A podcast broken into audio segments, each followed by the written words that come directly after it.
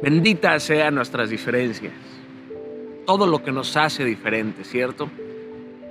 Queridos, se podrían, se podrían imaginar un mundo en donde todos fuéramos iguales. Qué insoportable sería, ¿no? Qué insostenible sería un mundo en donde todos luciéramos igual y, y actuáramos igual. Por eso insisto, benditas sean nuestras diferencias, bendita sea nuestra unicidad, y esto debería de alegrarnos, de alegrarte a ti, de alegrarme a mí, porque no tener el mismo horizonte nos permite tener diferentes perspectivas y esto facilita tu mirada, facilita mirar de forma diferente, aprender a reconocer y validar que otro puede estar mirando otra cosa o simplemente viendo distinto, es tener una actitud madura, comprensiva y facilitadora. Y querido, cuando logras hacerlo con respeto y empatía, a pesar de tu enorme o gigantesca diferencia con otra persona, puedes llamarte un ser humano maduro.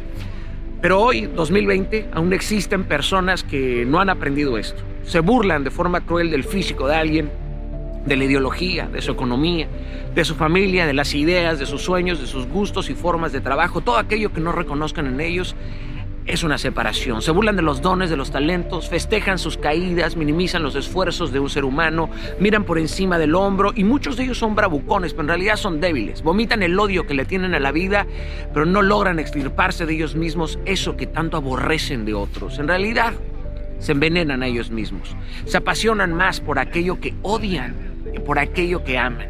No se dan cuenta, ¿eh? No se dan cuenta que todo el mal que le hacen a otros en verdad se lo hacen a ellos mismos. Dedican su vida, su energía, su tiempo, su saliva y talentos en golpear el corazón de aquellos que no aprueban por alguna extraña razón. Es que es más fácil lastimar que curar. Es más fácil romper que pegar. Por eso a esta gente se le hace muy fácil reírse y burlarse de otros. Pero la burla hacia otros es cruel, es crueldad. Nace de la amargura, de la ira de la naturaleza humana.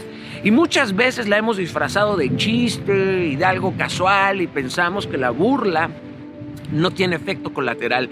Estas personas creo que no tienen ideas sanas o interesantes, repiten burlas o mofas que supuestamente son intelectuales, interesantes, pero en verdad considero que son pláticas vacías. Yo me he burlado y he aprendido a dejar de hacerlo. Porque cuando, cuando lo he hecho, tú has estado en una plática así y, parecería que uno dice, y bueno, ¿y de quién nos burlamos? ¿no? Ah, de ese. Es, un imbécil, sí, jajaja, es una farsa, jajaja. Todos hemos estado ahí, posiblemente, pero, pero creo que estas burlas, estas afirmaciones o estas preguntas nacen cuando no tenemos pensamientos o ideas que valen la pena discutir, debatir, y solamente termina por evidenciar nuestras carencias. Es ahí donde, donde hay que hablar de otros y hablar mal de ellos, ya que es más divertido burlarte de alguien que hablar bien de alguien, porque para hablar bien de alguien se necesita madurez, autoestima, pero sobre todo se necesita un corazón amplio, un espíritu fortalecido contra la envidia.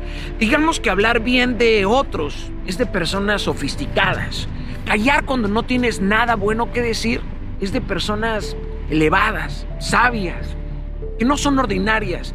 Hay que ser muy básico para recurrir al insulto en las redes sociales y la burla fácil. En verdad se necesita muy poco intelecto y creo que escasa autoestima para tener poca sensibilidad y cuidado con el corazón de otras personas. Yo creo que las personas que se la viven riéndose de otros y criticando a otros no viven en paz. Hacen como que son cool, fuertes y felices, pero creo que tras sus puertas viven una vida desolada y vacía. Porque una persona que es feliz no necesita burlarse o criticar a nadie.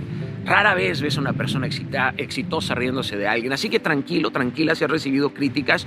Duelen las críticas y los juicios. A mí me han dolido muchas veces y no siempre los he manejado de forma correcta. Y a veces quisiera explotarles en la cara cuando he estado adolorido, porque la crítica depende muchísimo de cómo te agarra. Si te agarra medio desahuciado emocionalmente, si te agarra cansado. Depende mucho de tu fortaleza, de tu firmeza y sobre todo de tu entrenamiento mental y emocional diariamente, ¿cierto? Pero cada día en mi vida busco la forma de verdad profunda de comprender la diferencia que tengo yo con alguien. Busco comprender aquello que me molesta de otra persona. Es, un, es una plática interna, es, es un boomerang, ¿sabes? Todo aquello que me incomoda de otras personas ya sea su forma de ser, de hablar, de vestir, de expresarse, o aquello que no comprendo o su actuar, más que, más que preguntar por qué son así, termino por preguntarme por qué no aceptarlos así.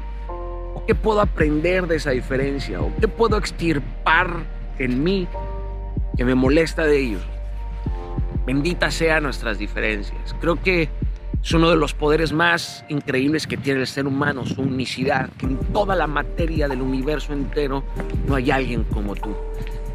Eso es un poder que aquel que lo entiende, aquel que deja de compararse y aprende a mirar las diferencias de otros como un puente y no como un acantilado, comienza a separarse poco a poco del ordinario y se empuja a otro nivel en donde puede servir de una forma mucho más trascendental al mundo. Y no lo digo en un nivel intelectual, porque la mente siempre va a ser limitada, pero hay un espacio en donde dejas la mente, la razón y la lógica y te abres la puerta hacia lo espiritual en donde la bondad sobreabunda, la misericordia, la gracia, la gratitud, todo aquello que hemos aprendido de la mano y de la palabra de Dios. Así que benditas sean nuestras diferencias, benditos tesoros. Listo. Gracias por, por ser diferente, por ser diferente. Ser quien decidiste ser en este mundo que te quiere aceptar tal y como no eres. Ya es un éxito. Así que si te sientes raro,